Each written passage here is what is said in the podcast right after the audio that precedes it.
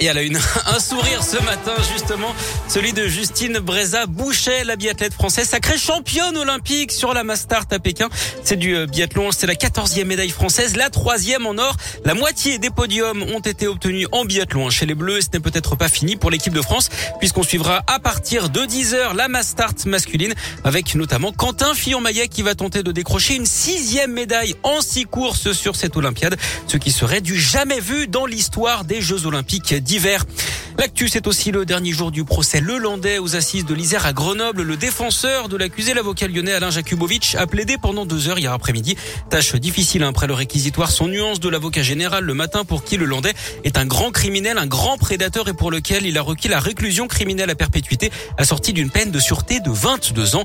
Alain Jakubowicz qui a pris la parole pour la première fois depuis le début de ce procès hier soir au micro Radio Scoop de Céline Bouchard. Là, il est revenu sur son rôle et sur la difficulté de défendre un accusé dans un tel dossier. C'était un procès extrêmement dur, mais moi ce que j'en retiens euh, surtout, c'est la place qui a été euh, réservée aux droits de la défense, qui sont attaqués de toutes parts, pas particulièrement dans ce dossier, mais je pense qu'il est aussi de la responsabilité euh, des vieux avocats comme moi de prendre leur part dans ce combat, parce que si tout le monde consent que tout accusé doit être défendu, en général c'est quand même pas trop bien, et que on se dit que finalement un avocat commis d'office, et c'est pas du tout péjoratif parce qu'il faut un travail merveilleux, mais je crois qu'il est important aussi que des avocats quittent le confort de leur cabinet pour euh, venir effectivement se coller à la réalité de ce qu'il y a de plus dur, c'est-à-dire d'assister un homme qui est accusé des faits les plus graves et qui les a commis. L'audience doit reprendre dans les prochaines minutes avec les derniers mots accordés à l'accusé. C'est ensuite que les jurés se retireront pour délibérer. Le verdict est attendu dans la journée. L'actu, ce sont aussi les bons chiffres du chômage. 7,4% au quatrième trimestre. C'est le taux de chômage le plus bas depuis 15 ans.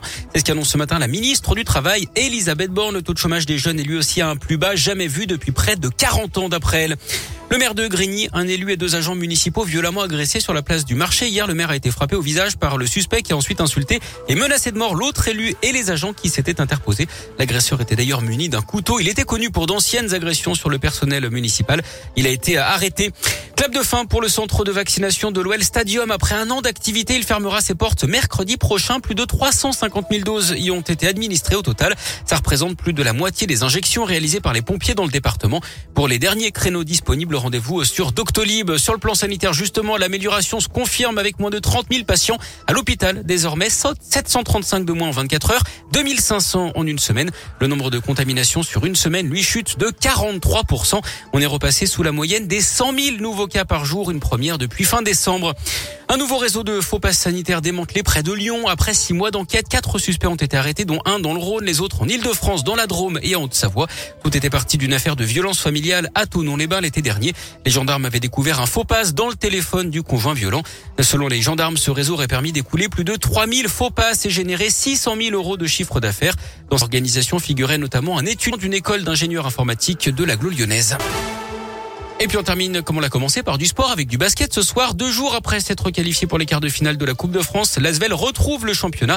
Match en retard de la douzième journée. Les Villeurbanais, deuxième, reçoivent Nanterre, cinquième à l'Astrobal à 20h.